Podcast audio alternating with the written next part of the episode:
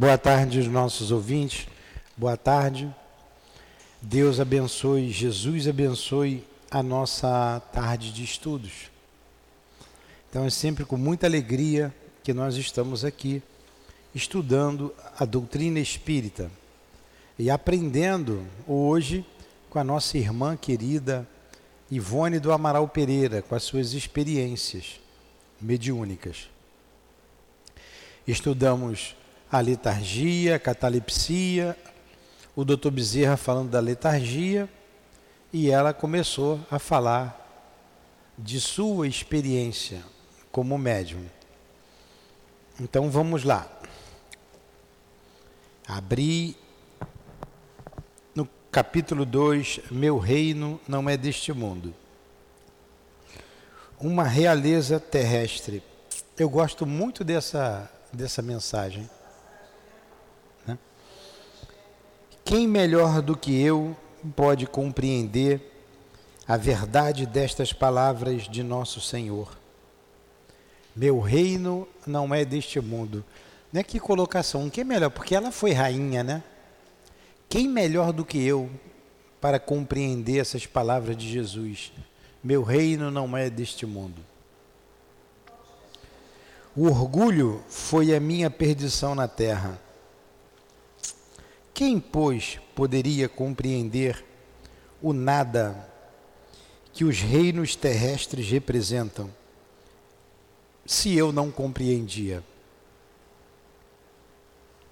O que levei comigo da minha realeza terrestre? Nada. Absolutamente nada.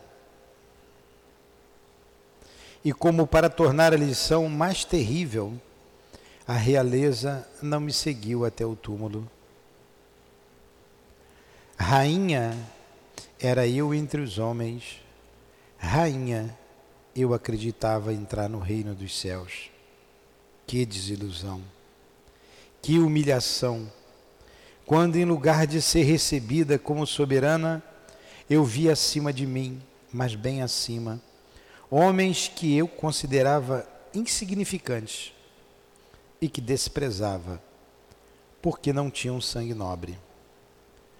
Oh, nesse momento, compreendi a inutilidade das honras e das grandezas que se buscam com tanta avidez sobre a terra. Para se preparar um lugar no reino dos céus, é preciso abnegação, humildade, caridade em toda a sua perfeita prática e benevolência para todos. Não se pergunta o que fomos, qual a posição que ocupamos, mas o bem que fizemos, as lágrimas que enxugamos Ó oh, Jesus, disseste que teu reino não é deste mundo, pois é preciso sofrer para chegar ao céu. E os degraus do trono não nos aproximam dele. São os caminhos mais penosos da vida que nos conduzem a ele. Procuremos, pois, o caminho entre as dificuldades e os espinhos, e não entre as flores. Os homens correm em busca dos bens terrenos, como se pudessem guardá-los para sempre. Mas aqui não há mais ilusões. E eles logo se apercebem de que se apoderaram apenas de uma sombra e negligenciaram os únicos bens sólidos e duráveis, os únicos que lhes seriam proveitosos na morada celeste, os únicos que poderiam dar entrada a essa morada. Tenham piedade daqueles que não ganharam o reino dos céus e ajudem-nos com suas preces, porque a prece aproxima o homem do Altíssimo. É o traço de união entre o céu e a terra. Não esqueçam, uma rainha de França. Amigos espirituais, querida irmã Ivone, dirigentes da nossa casa espírita, altivo, aqui estamos, Senhor, reunidos em Teu nome e em nome de Deus, para mais uma tarde de estudos em torno da mediunidade. Possamos contar, Senhor, com a tua proteção, com o teu amparo, com a presença amiga da nossa querida irmã Ivone, os seus guias, para juntos compreendermos e aplicarmos tudo o que aqui aprendermos. Que essa, esse Espírito que escreveu esta mensagem nos alertando para o reino verdadeiro que Jesus nos prometeu, ela também possa receber o nosso carinho, a nossa gratidão pelo, pela mensagem de alerta para todos nós. Ajuda-nos, Jesus. Todos precisamos da tua oração, todos precisamos da tua intercessão junto a Deus por nós. Que seja então em teu nome, em nome de Deus sempre acima de tudo. Mas em nome da nossa irmã Ivone, em nome do altivo diretor da nossa casa, sempre Leon Denis e Allan Kardec, em nome do amor, do nosso amor, iniciamos os estudos da tarde de hoje. Que assim seja. Graças a Deus.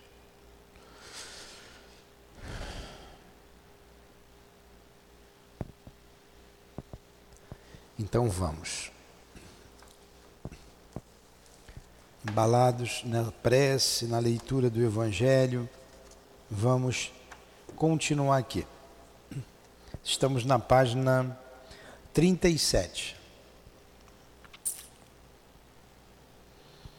Consultando preciosos livros de instrução doutrinária espírita, encontraremos copioso noticiário do fato em estudo.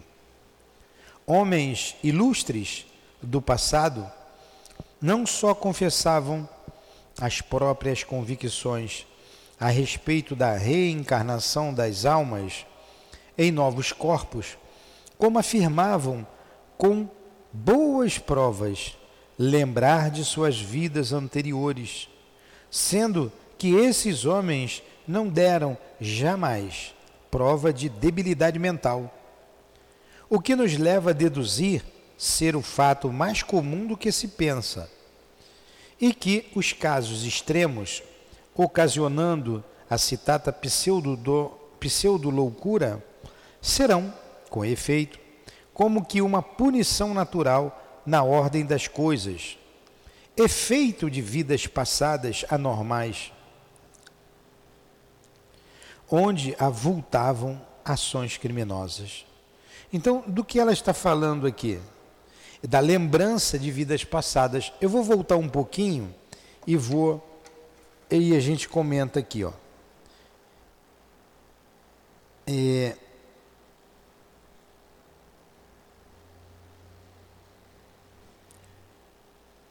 é estar tá falando da recordação do passado.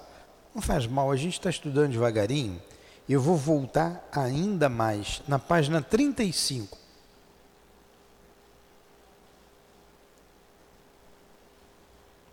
Acharam? Aí está ali, ó. A lei divina. Vamos ali. Aí a gente pega ali o embalo desse raciocínio. A lei divina que rege a condição do ser encarnado na Terra, estabeleceu o esquecimento das migrações pretéritas, por se tratar do que mais convém ao comum das criaturas, sendo mesmo essa situação normal de cada ser. E assim sendo, o fato de recordar produzirá choques morais, por vezes intensos na personalidade que assim se destaca, acarretando anormalidades que variam de grau conforme a situação moral ou consciencial de cada um, pois só quem realmente recorda o próprio passado reencarnatório no qual faliu estará capacitado a compreender o desequilíbrio e a amargura que tal situação provoca. Então vamos lá. Alguém aqui lembra do passado? Você lembra do passado? Lembra da sua vida passada?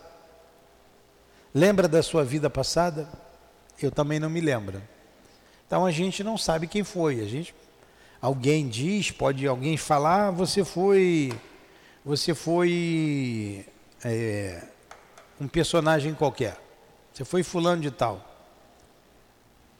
Tudo bem, é o outro que está dizendo. Você não sabe, você não lembra, você não vivencia isso. Então o normal é não lembrar. Tem gente que lembra. Então ela está dizendo aqui: somente quem lembra e vê onde faliu, a dor que é lembrar do passado, como a Dona Ivone lembrava do passado dela.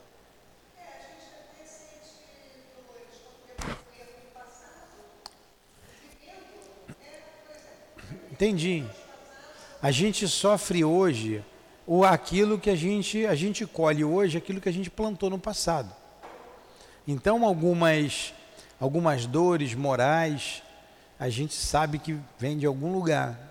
Mas ter ideia da vida, da experiência, isso não é comum. O comum é a gente esquecer. Embora, vamos, a gente vai ver aqui no prosseguimento do, do estudo que muita gente lembra.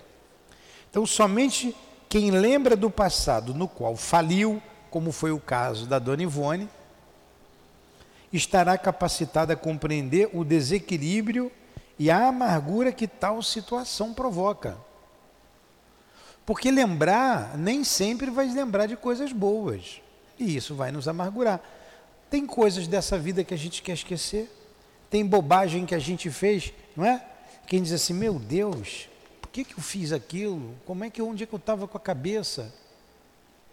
Eu queria apagar isso da minha mente, a gente procura jogar debaixo do tapete, mas olha, volta, de vez em quando vem na sua mente.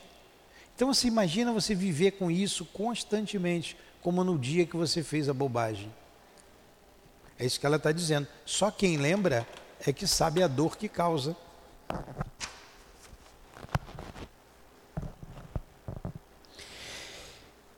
Ao que parece, o fato de recordar existências passadas constitui provação. Olha aqui, ó. Ao que parece, o fato de recordar existências passadas constitui provação para as criaturas comuns, ainda pouco evolvidas, ou concessão ao mérito nas de ordem mais elevada na escala moral. Então, quem tem elevação é mérito, quem não tem é provação. Jesus lembrava de quem ele era? Não só lembrava, como ele sabia quem ele era. Claro que sim. Claro que sim. Ele deu continuidade à vida dele normalmente. Desde criança ele já sabia de tudo. Sem dúvida. E mais, muitos sabem disso, muitos espíritos sabem disso, quando elevados, mas eles ficam quietos, eles não ficam falando. Agora, quem teve um passado culposo machuca. Para esses espíritos elevados, não. Né? É um mérito. No primeiro caso, como foi dito acima, quer dizer, aqueles que é provação, né, é uma amargura, então, no primeiro caso, como foi dito acima, verifica-se não raro uma espécie de obsessão. Haja ou não haja o inimigo desencarnado a provocar a normalidade. Olha o que ela está dizendo aqui: é uma espécie de obsessão. Você ficar lembrando, havendo ou não um inimigo ali do passado, porque aquela lembrança te atormenta, como nos atormentam algum tipo de lembrança, alguma bobagem que a gente fez. E de qualquer forma, uma grande tristeza, um grande desânimo atingirá o que recorda, que pressentirá uma grande tristeza, um grande desânimo, o que recorda, o que pressentirá apenas espinhos e lágrimas no decorrer da existência. Então você vê pessoas tristes, muitas vezes, porque ela lembra do passado. Ela lembra, ela tem lembrança, e o passado não foi glorioso. Então uma pessoa é triste, a pessoa se retrai, ela busca esquecer, às vezes até num, num vício, numa bebida, num, porque ela lembrava da vida dela e que não foi uma vida tão. Você imagina a rainha de França vindo numa encarnação seguinte e ela lembrar do que ela fez e como ela se decepcionou no mundo espiritual. Ela pode não lembrar exatamente o que ela foi, mas aquela tristeza vem. Então, uma pessoa triste, uma pessoa amargurada, uma pessoa que busca esquecer esse passado, aí às vezes até se, se embriaga porque não aguenta. Então é doloroso. É doloroso. Não é?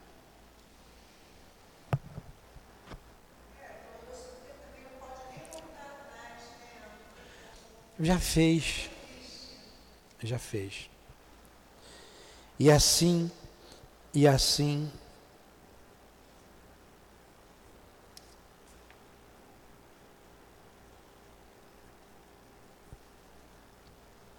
Como o espírito desencarnado de categoria inferior muitas vezes sofre e se tumultua, até que a loucura diante do desfile mental das próprias existências passadas, desvirtuadas pelo crime, Assim, o encarnado se anormalizará sob os choques dos mesmos acontecimentos, por diminutos que chegam, que sejam. Então, por menor que sejam essa lembrança que vem, tum, são choques que faz ele se entristecer. Não obstante, existem também homens que recordam suas vidas passadas sem padecerem aqueles desequilíbrios. Se teve uma vida gloriosa, né, uma vida em que ele foi laborioso, não vai ter choque, não vai ter desequilíbrio. Conservando-se normais. Os médios positivos, o que é médio positivo? Tem que pegar lá o livro dos médios. São médios a, dado a detalhes. Né? São médios que. A, a Dona Ivone era um médium positivo. O médium positivo, ou seja, o que possuem grandes forças intermediárias, eletromagnetismo, vitalidade, intensidade vibratória, sensibilidade superior, vigor mental, em diapasão harmônico com as forças físicos cerebrais. Olha aí o médium positivo. Além de, de ser. Ele, por isso que ele tem, ele vê os detalhes. Por isso que a dona Ivone via lá o tamanho da costura do terno lá do camarada lá. Pô, né? Olha só. Os médios positivos, ou seja, os que possuem grandes forças intermediárias. Que forças intermediárias que esses médios possuem? Eletromagnetismo, vitalidade, intensidade vibratória, isso aqui é importante a gente saber. Sensibilidade superior, vigor mental em diapasão harmônico com as forças físico-cerebrais. Serão mais aptos do que o normal das criaturas ao fenômeno de reminiscências do passado, por predisposições particulares. Olha só.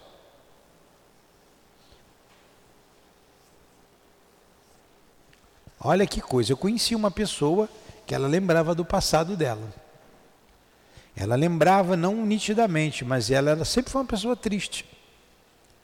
Sempre foi triste. Por causa de quê? Por causa das dores que a marcaram no passado. Ó. Então, esses, esses médiums positivos, e essa pessoa não era um médium que poderia trabalhar e fazer muito, no campo da, da mediunidade, ela não quis trabalhar. Ela não quis trabalhar, sempre negou a mediunidade que tinha, sempre negou. Então sofre mais ainda. Ó, elas serão mais aptos do que o normal das criaturas ao fenômeno de reminiscência do passado, olha aí, a lembrança do passado, por predisposições particulares. Assim sendo, e diante do vasto noticiário que possuímos acerca do empolgante acontecimento, temos o direito de deduzir que o fato de recordar o próprio passado reencarnatório é uma faculdade que bem poderá ser mediúnica. Que, se bem desenvolvida e equilibrada, não alterará o curso da vida do seu possuidor. Mas, se ainda em elaboração e prejudicada por circunstâncias menos boas, causará lamentáveis distúrbios, tal a mediunidade comum. Já que o ser médio não implica a obrigatoriedade de ser espírita. Olha aí. Olha aí o problema dessa pessoa que eu te falei. Ela tinha mediunidade, ela tinha reminiscência, era uma pessoa triste. Por quê? Não quis trabalhar como médium. E se ela não trabalha, se ela, se ela trabalhasse, certamente ela seria mais feliz, menos infeliz, lembrando um passado. Então, como colocou aqui, essa mensagem que a gente leu da Rainha de França é uma mensagem que nos alerta, mas é uma mensagem triste. Porque esse espírito sofreu. Foi rainha, teve tudo que uma rainha tem, mas não levou a coroa para o lado de lá. Não levou nada. Não é? Então vamos lá. Vamos continuar aqui.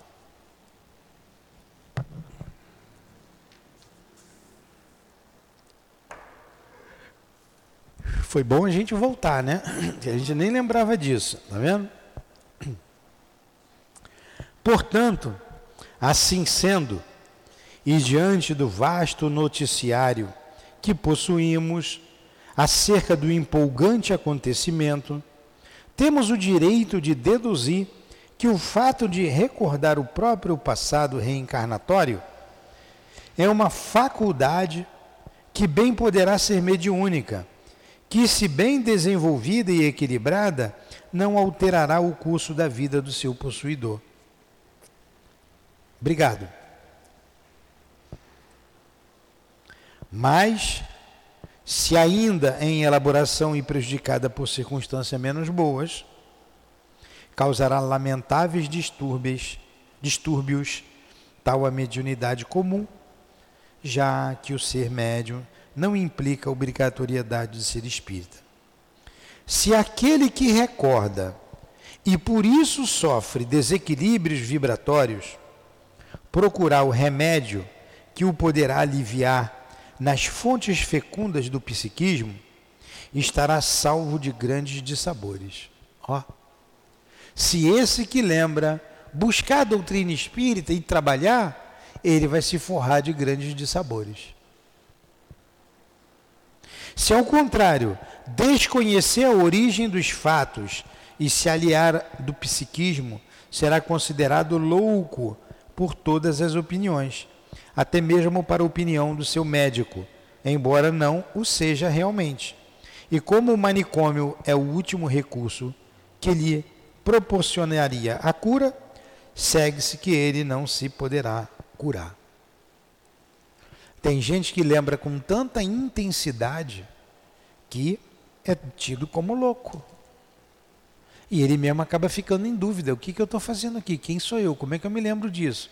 Que situação é essa? Realmente eu preciso de remédio. E ele é internado. Dependendo do grau dessa lembrança. Essa pessoa, ela tinha reminiscência, mas ela não tinha clareza.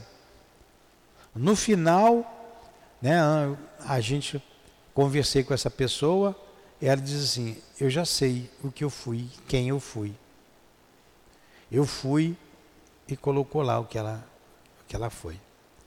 Aí eu entendo, eu entendi. Ah, então foi por isso. Então foi isso. Estão entendendo? Então foi isso. Por que então tais fatos se enquadram na vida organizada pelas leis superiores do plano divino? Por que, que Deus permite isso? Isso que ele está perguntando aqui. Serão tais casos de acontecimentos normais da evolução? Isso é normal para a evolução? Resposta: certamente é muito provável que assim seja, visto que, tratando-se de uma faculdade que tende a atingir a plenitude das próprias funções, haverá o trabalho de evolução. E além do mais, não é o espírito encarnado ou não o artífice da própria glória? Daí as lutas tremendas do roteiro a vencer. Vou ler de novo. Vou ler de novo. A resposta: certamente é muito provável que assim seja. Quer dizer, é provável que faz parte da evolução normal do espírito. Visto que, tratando-se de uma faculdade, é uma faculdade, a lembrança do passado é uma faculdade. Tratando-se de uma faculdade que tende a atingir a plenitude das próprias funções, haverá o trabalho de evolução. E assim do mais, não é o espírito encarnado ou não o artífice da própria glória? Daí as lutas tremendas do roteiro a vencer. Então, quando a gente desencarnar, a gente vai lembrar do passado. Por isso, muitas dores, principalmente para nós espíritas, que estamos recebendo essas informações.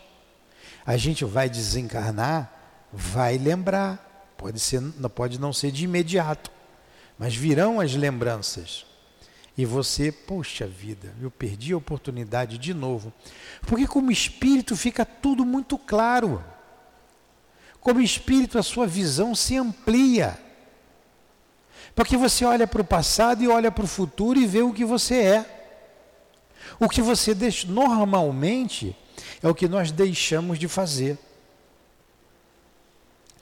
Não é o que fizemos, porque a gente faz muito pouco é o que deixamos de realizar. E volto a dizer, a doutrina que tanto esclarece a gente, que rasga esse véu, dando-nos a certeza que somos espíritos imortais, que nós não somos daqui, estamos apenas aqui de passagem. E a gente, por que, que a gente continua teimoso? Fazendo a coisa errada, pensando errado. A gente precisa ter vontade, vontade firme e caminhar. Porque é uma experiência. Ah, agora eu sou pobre. É duro, a gente corre atrás para manter a vida.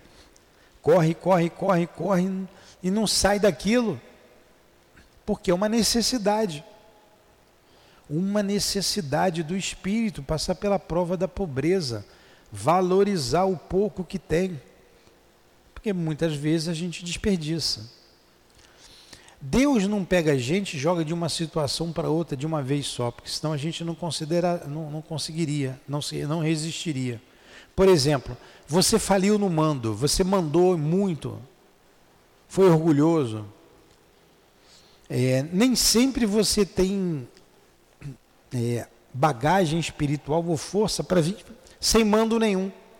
Pobre de uma vez não dá. É uma, há uma, uma, uma gradação. Então, vocês vamos, vamos elocubrar. Sabe o que é elocubrar, né? Vamos elocubrar. Vamos pensar. A rainha de França, ela foi rainha. Dá para ela ir direto para a miséria? Será que ela aguentaria? Então Deus não coloca fardos pesados em ombros frágeis. Será que ela aguentaria a prova da miséria assim, de uma para outra? Nós não sabemos. Nós não sabemos. Tem espírito que pode passar por isso. A gente vê o Emmanuel, há dois mil anos, o, o, o senador orgulhoso, cheio de pompa, inteligente, rico, muitas virtudes ele tinha, mas tinha um defeito de ser orgulhoso. Quando ele conta na, no livro seguinte, 50 anos depois, ele conta a história do escravo Nestório. Ele veio como escravo. Mas mesmo como escravo, ele era, um, ele era preceptor daquele que era o seu amo, aquele que era o seu dono. Ele era preceptor do filho dele. Porque ele era um escravo inteligentíssimo. Ah, por causa da bagagem. Por causa da bagagem. Ele teve uma educação, uma certa educação e tal. Então, ele, ele não, não, se, não, não se apagou. Então, se você pega uma rainha dessa e joga ela num esquecimento abrupto, num lugar muito difícil, ela não sei se ela aguentaria. Então vem, né? provavelmente, vem numa classe média, tem acesso a algumas coisas, tem, sabe que tem potencial para outras coisas, mas não consegue. Tem potencial, mas não vai à frente. Não permite, o meio não permite. E a vida é dar uns trancos nela. Senão ela não aguentaria. Aí desencarna, faz de novo uma, uma, uma análise da sua vida, analisa aquela, essa, caminhei um pouco, deixei de caminhar aqui, acertei ali, caí aqui, perdi ali, ganhei aqui. Vamos para a próxima, vamos voltar novamente. Vamos voltar novamente. Tem muito que se acertar. Estão entendendo como é que é a reencarnação?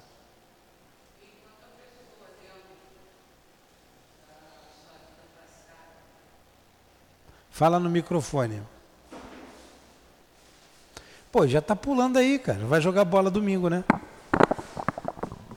E quando a pessoa lembra da sua vida passada, desde a fase lá do espírito, ela ser induzida dentro da barriga e ela passar por todo aquele processo, mas ela não tem a, a educação para continuar no, no Espiritismo. E só depois de muito tempo ela obtém, tenta obter isso, a educação. O que, que tem? Qual é a pergunta? É, quando acontece isso, é normal a pessoa lembrar, como às vezes assim, vou botar, eu e Marcelo estamos conversando, aí do nada eu estou assim, aí eu falei, ah, amor, lembra do negócio assim, assim, assim? Que aconteceu assim. Ele amor, é impossível. Eu falei, como é impossível? Por quê? Por causa da sua data não confere com o que você está falando. Eu falei, não, amor, mas eu passei. Olha, eu tenho marca, eu tenho coisa no corpo. É, quando essa lembrança vem, é para você não cair no mesmo erro. E te dar, te a certeza de que você é um espírito imortal. E que você tem que tratar do espírito. A vida material você já sabe que não vai fugir muito disso. Então, só se der ganhar na Mega Sena. Ou então, Marcelo morrer, você casar com um ricaço aí, um, né? em termos materiais. Mas você, isso aí tudo é para a gente progredir. Tudo visa o progresso do espírito. Tudo que a gente lembra que vem visa o nosso progresso como espírito imortal. É para isso, é para a gente pensar na nossa vida o que, que eu estou fazendo da minha vida. Eu estou agindo corretamente? Quais são os sentimentos que me acodem com frequência? É para isso. Para isso. Então vamos lá.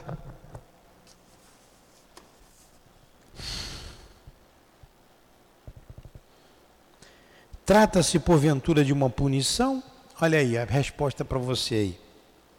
Trata-se, tratar-se-á de uma punição, porventura? De qualquer forma, será trabalho de evolução. Aí é trabalho de evolução. Sempre visando o progresso. No entanto, até onde chegam os nossos conhecimentos a respeito do singular fato, também por nós vividos e, portanto, por nós sentido Aqui é a Dona Ivone falando. Ela passou por isso. Fato por nós vivido, ela usa na primeira pessoa do plural, nós é ela, com os espíritos dela. Por nós vivido, portanto, por nós sentido. A Dona Ivone vivenciou isso, ela lembrava do passado e sentia tudo. Observado e estudado. Além disso, ela observou o passado, observou a vida dela como espírito e estudou. Poderemos afirmar, ela, ela pode afirmar, ela está dizendo, poderemos afirmar que na sua maioria trata-se do efeito de causas graves. Então, na maioria dos casos que há essa reminiscência, tem os casos que nós vimos aqui que é mérito. Mas na grande maioria é alguns poucos é mérito, né? Podemos afirmar que, na sua maioria, trata-se do efeito de causas graves e, portanto, punição por meio da lei natural das coisas, podendo ser também o fato auxiliado pela natural disposição de organização físico-psíquicas muito lúcidas, a aquisição de mentes trabalhadas pelo esforço da inteligência, fruto do cultivo dos dons da alma, se o acontecimento não implica, não implicar distúrbios conscienciais, pois nossa personalidade é rica de dons em elaboração lenta, mas segura. Olha que beleza, hein? De estudo hoje. Foi bom a gente retomar.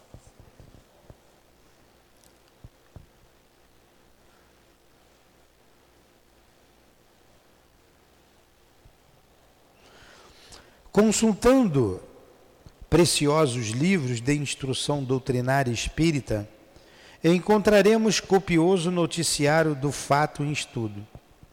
Homens ilustres do passado não só confessavam as próprias convicções a respeito das, da reencarnação das almas em novos corpos, como afirmavam, com boas provas, lembrar de suas vidas anteriores. Então, muitos homens, além de falar isso, Sócrates era um deles. Sócrates lembrava de suas vidas passadas, de suas experiências passadas. Quando o seu discípulo vai visitá-lo na prisão, Sócrates, você está preso, mas eu não estou preso. Eu sou livre. Meu corpo está preso. Eu não sou o corpo. Eles vão te dar o veneno, você vai morrer. Eu não vou morrer. O meu corpo vai morrer. Olha a lucidez dele. O meu corpo morre, mas eu não morro.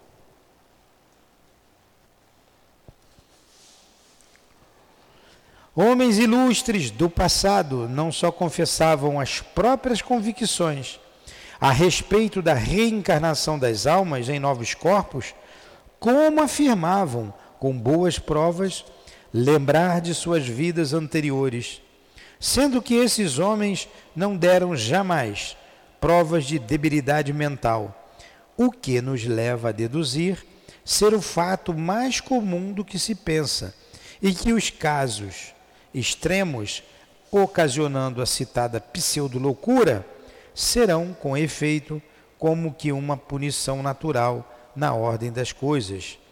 Efeito de vidas passadas anormais, onde avultavam ações criminosas. No seu precioso livro, O Problema do Ser, do Destino e da Dor. Olha aí, o livro que a gente está estudando aqui, né? Do nosso querido Leon Denis. O grande mestre da doutrina espírita, Leon Denis, cita casos interessantes de pessoas conhecidas na história que recordavam as próprias existências passadas. É de notar que todas essas individualidades citadas possuíam inteligência lúcida, eram mesmo pessoas geniais, fazendo crer que suas mentes haviam sido trabalhadas pelo labor intelectual desde longas etapas anteriores, o que equivale dizer que a faculdade de recordar estava mais ou menos desenvolvida, não produzindo choques vibratórios violentos. Assim é que, no capítulo 14 daquela obra magistral, na segunda parte, ele diz o seguinte, permitindo o leitor, em seu próprio benefício, que transcrevamos trechos do original. Aí diz aqui, diz aqui Leon Denis, né?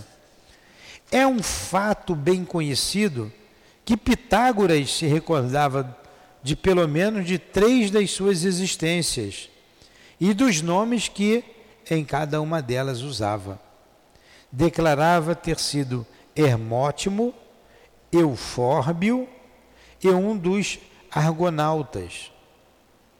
Juliano, cognominado o apóstata, tão caluniado pelos cristãos, mas que foi na realidade uma das grandes figuras da história romana, recordava ter sido Alexandre da Macedônia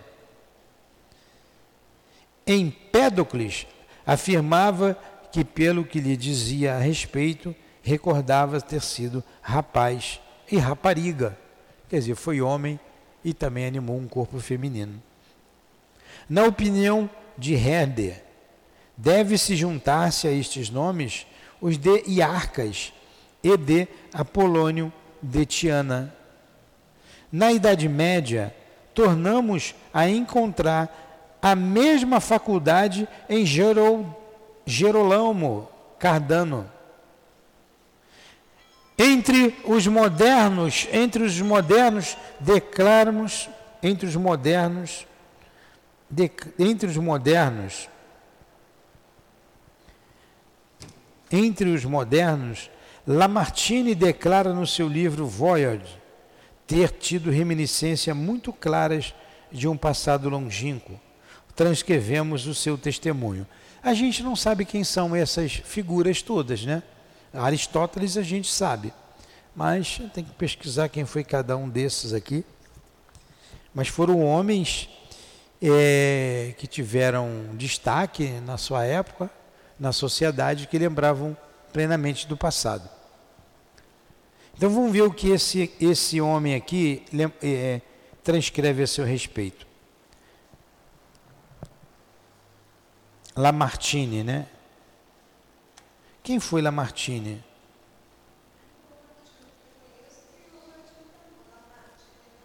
Não é o Lamartine aqui, Babo não, que fez não.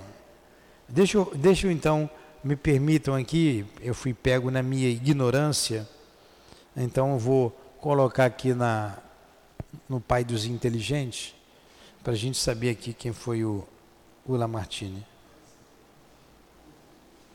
É, o dicionário é o pai dos inteligentes, não é o pai dos burros.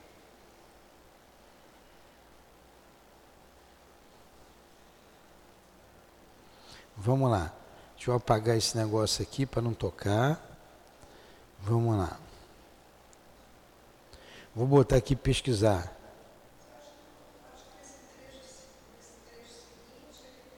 Ó, quem foi Lamartine, que escreveu o livro Voyage? De acordo com Lamartine Pozella Sobrinho é um teólogo, pastor, ex-político e conferencista. Não, não, não é esse não. Não é o brasileiro não. Deixa eu escrever aqui ver se eu acho quem foi, que a gente vai ver a respeito dele, né? Lamartine Lamartine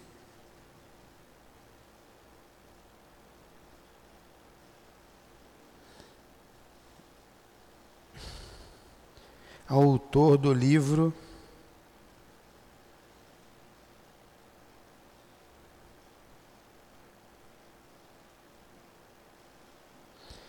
Lamartine, autor do livro Voyage.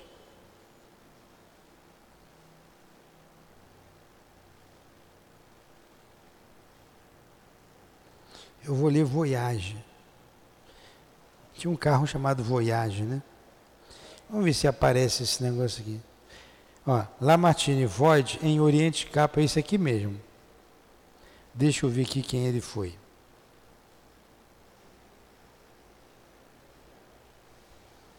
Ele está falando do livro aqui, não está falando dele não. Deixa eu voltar aqui.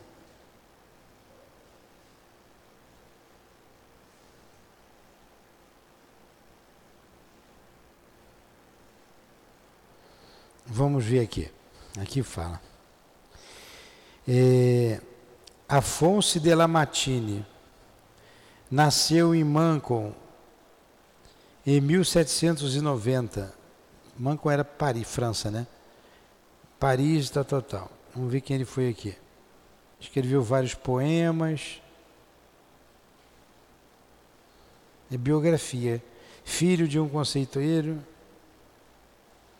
Voltando-se desde a adolescência para a poesia, com leituras de Horácio, Virgílio, Chateaubriand, da educação de sua mãe recebeu dieta alimentar e aí vai aí falando dele aqui.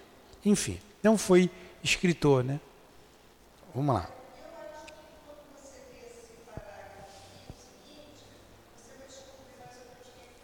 Tá, então vamos lá. É, na Judéia eu não tinha Bíblia nem livro de viagem. Ele lembrando dele, né? Ninguém que me desse o nome dos lugares e o nome antigo dos vales e dos montes. Não obstante, reconheci sem demora o vale de Terebinto e o campo de batalha de Saul. Quando estivemos no convento, os padres confirmaram-me a exatidão das minhas descobertas. Os meus companheiros recusavam acreditá-lo.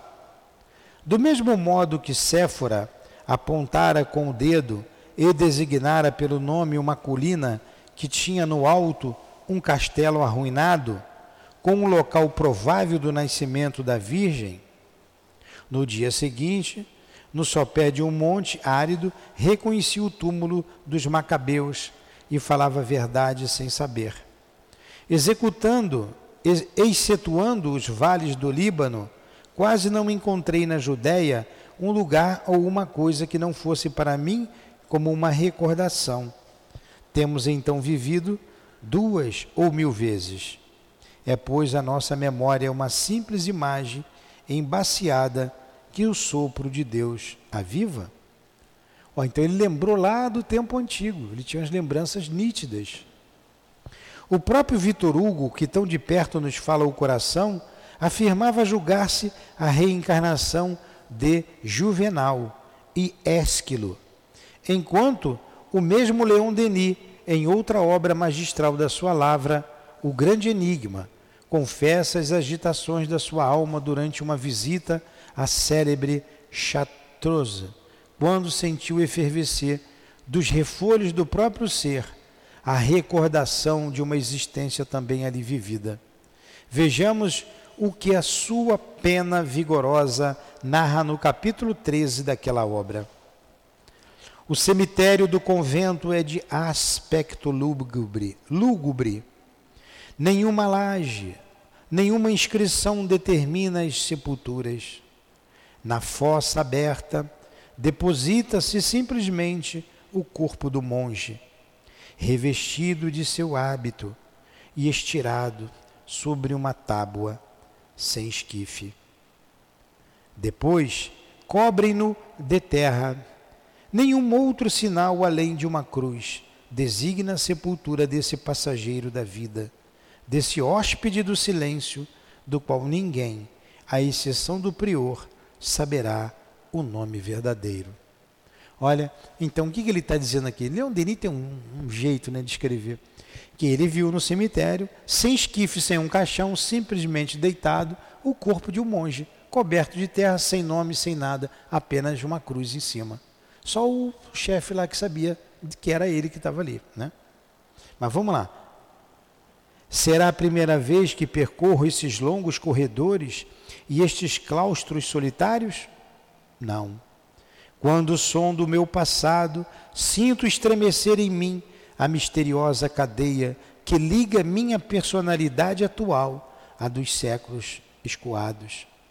Sei que entre os despojos que ali jazem, nesse cemitério, há um que meu espírito animou. Possuo um terrível privilégio, o de conhecer minhas existências passadas.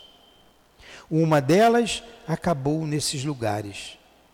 Depois dos cinco lustros de lutas, da epopeia napoleônica, nas quais o destino me havia emergido, exausto de tudo, afrontado pela vista do sangue e do fumo de tantas batalhas, aqui vim buscar a paz profunda. Ó, Leon Denis lembrava, se recordava das vidas passadas. Que beleza, hein? Mas olha o que ele diz aqui, e é o grande Leon Denis, esse grande espírito, né? Olha o que ele diz aqui, ó. Possuo o terrível privilégio de conhecer minhas existências passadas. Possuo o terrível privilégio de reconhecer minhas existências passadas.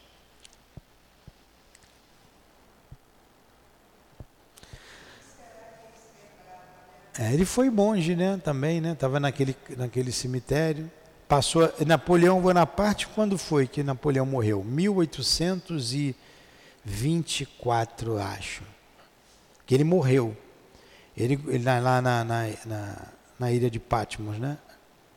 Então, ele governou acho que até 1805. Leon Denis nasceu depois de Napoleão Bonaparte, nasceu em 1846. Leon Denis nasceu em 1846, 1 de janeiro de 1846. Napoleão já tinha desencarnado, já tinha passado aquelas guerras todas, aqueles conflitos todos ali na França. Vem Leon Denis. Kardec foi contemporâneo de Napoleão. Ele nasceu ali, mas era criança, né? Revolução Francesa, 1789. Ali foi um caos. Durou até 1899. Depois vem Napoleão Bonaparte. É um período complicado ali na França. Leon Denis lembrava de tudo isso. Aí você vê esses espíritos, esses espíritos todos se conhecem. Aí eles vêm, fazendo um gesto assim, ó, tchum, vai para carne, vai para carne, vão para carne, vão para carne. Você vê essa rainha de França, rainha de França, deve ter sido daquela, daquela época ali. Tem uma intuição, mas é uma coisa minha, né? de quem foi. Então, ali. Volta. E chega, uns acertam outros não. Uns vencem, outros não. E é tão, é tão, isso é tão comum, Deus sabe disso, que o próprio Kardec, poxa, e a gente vê aí a grandiosidade desse espírito, né? A grandiosidade. O que é você entrar num corpo físico? Entrar no corpo é difícil. O próprio Kardec veio e foi preparado um para substituí-lo se ele falisse. Porque ele pergunta: eu poderia falir na minha missão? Sim, poderia. Não é espírito perfeito. E se isso acontecesse? Já teria outro preparado no seu lugar. Porque o advento do espiritismo tinha que acontecer. Graças a Deus, ele venceu. Infelizmente, Napoleão se perdeu. Infelizmente. Aí você imagina um espírito desse ter que voltar. Tem que voltar. Vai ter muito trabalho pela frente. Ele não vai lembrar, né? provavelmente não lembre. Reconstruir tudo isso aí. Josefina, de Baumhausen, a esposa dele, a primeira esposa dele.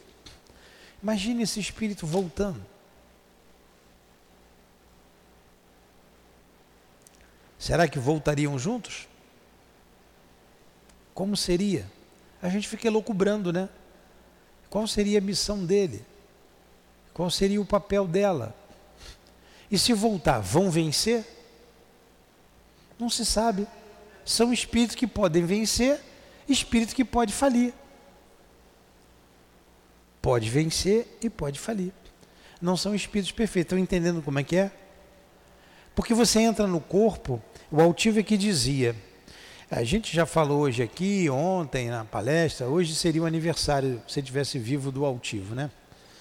É claro que a gente lembra com carinho, mas para ele, lembrar dele é trabalhando. Eu tenho certeza disso. Esses espíritos, lembrar de Leão Denis é trabalhando. Você claro, faz parte a homenagem, você, mas você tem que dar exemplo, tem que trabalhar, eles sempre trabalharam divulgar a doutrina espírita, e sempre divulgaram. Então a gente está homenageando.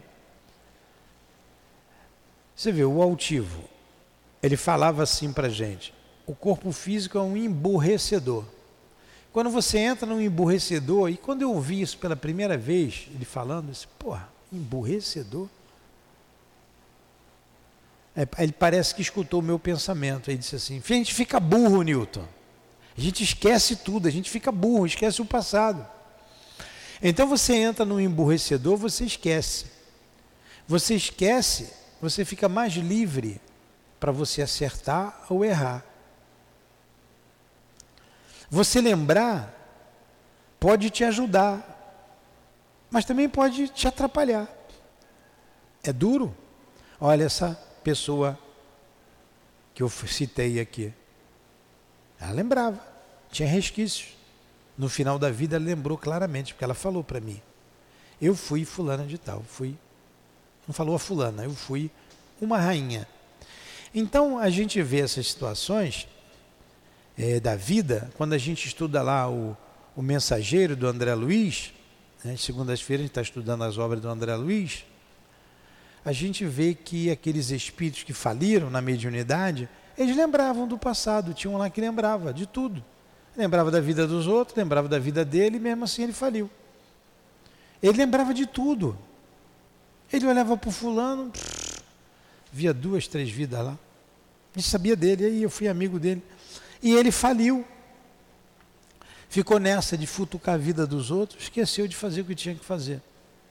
Está vendo como que a gente é complicado? Nós somos espíritos complicados. É, é uma benção a gente conhecer a doutrina espírita. É uma benção, gente, a gente ter uma casa como essa. Essa casa é, é livre de qualquer penduricalho, de qualquer é, coisa que venha a, a, conspurcar a doutrina espírita. A gente estuda a doutrina aqui com pureza. Com pureza. Kardec sendo estudado, analisado esses vultos da doutrina espírita, como Leon Denis, como a Dona Ivone, como Chico, André Luiz. Então a gente tem tudo para vencer. Tem tudo. Só depende de nós. Vamos lá, vamos continuar mais um pouquinho. Nosso tempo acabou, mas está tão gostoso, né? Mais uns cinco minutinhos. Vamos ver essas lembranças aqui de Leon Denis. Todavia, nenhum de tais exemplos se equipara aos referentes a outra personalidade, também citada pelo grande Leon Denis. Trata-se igualmente de um intelectual, um poeta assaz apreciado, o nome cujo nome era José Merri, simplesmente. O Jornal da Literatura, de 25 de novembro de 1864, diz dele o seguinte: entre outras tantas referências interessantes sobre o mesmo assunto.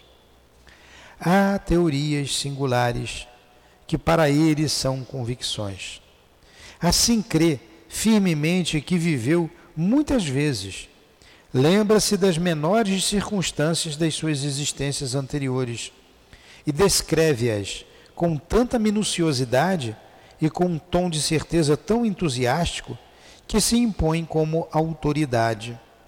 Assim foi um dos amigos de Virgílio, e assim foi um dos amigos de Virgílio, de Horácio, conheceu Augusto, imperador romano, né?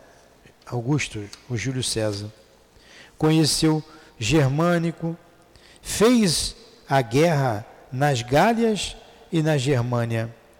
Era general e comandava tropas romanas quando atravessar o reino. Reconhece os montes e sítios onde acampou e os vales onde outrora combateu. Chamava-se então Mínio. Ó, quem foi Mínio? Né, na época lá do, de Roma antiga. Ele lembrava, como você lembra do detalhe do que você fez ontem, ou que você fez pela manhã. Ele lembrava assim da outra vida. Seria longo descrever as recordações desse romancista, desse reencarnacionista do século passado, José Merri. Merri, né? Deve ser. E que vão até as Índias em passado remoto. Ele também descrevia as paisagens orientais nas suas obras literárias, que jamais os leitores duvidaram de que ele tivesse viajado longamente por aquele país e acrescenta o jornal finalizando. É preciso ouvi-lo contar os seus poemas, porque são verdadeiros poemas essas lembranças a Swedenborg. Swedenborg também foi um grande médium. Não suspeiteis de sua seriedade, que é muito grande. Não há mistificação feita à custa dos seus ouvintes. Há uma realidade de que ele consegue convencer-vos. Muito bom, né? Muito bom. Que pena chegou na nossa hora. Porque a gente está estudando todo dia, pelo menos a gente está se programando para estudar, né? Cada dia uma, uma obra. Então vamos parar aqui. Gabriel Delane não é menos substancioso. Vamos estudar aqui. Que dia hoje? 24. 31.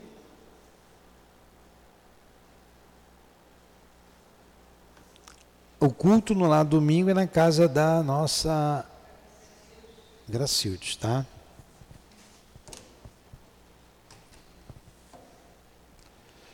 Pois é, gente.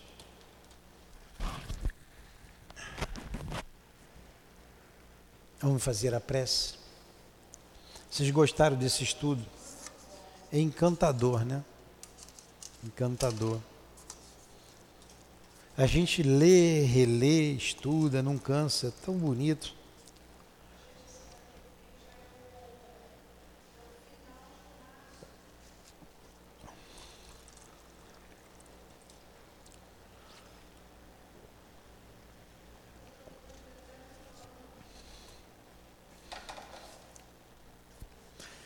Vamos então agradecer a Jesus. Agradecer a Allan Kardec. Agradecer a Dona Ivone. A esses espíritos que colaboraram conosco no dia de hoje e têm colaborado em nossas vidas. Agradecer a Rainha de França pelo seu depoimento. Agradecer ao altivo e aos benfeitores da nossa casa, por nos propiciar momentos de tanto enlevo, de tanta alegria, com o conhecimento que chega até nós, lavando a nossa alma, fazendo-nos pensar como espíritos imortais, pensar na vida futura, pensar na liberdade que nos aguarda e nos convencer de que precisamos trabalhar, trabalhar, trabalhar para chegar a Deus, trabalhar com Jesus, trabalhar com Kardec, como fazemos em nossa casa de amor.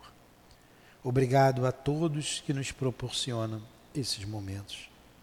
Em nome da Dona Ivone, dos guias aqui presentes, em nome de Leon Denis, de Allan Kardec, em nome do altivo, da direção espiritual da nossa casa, em nome do amor, do nosso amor.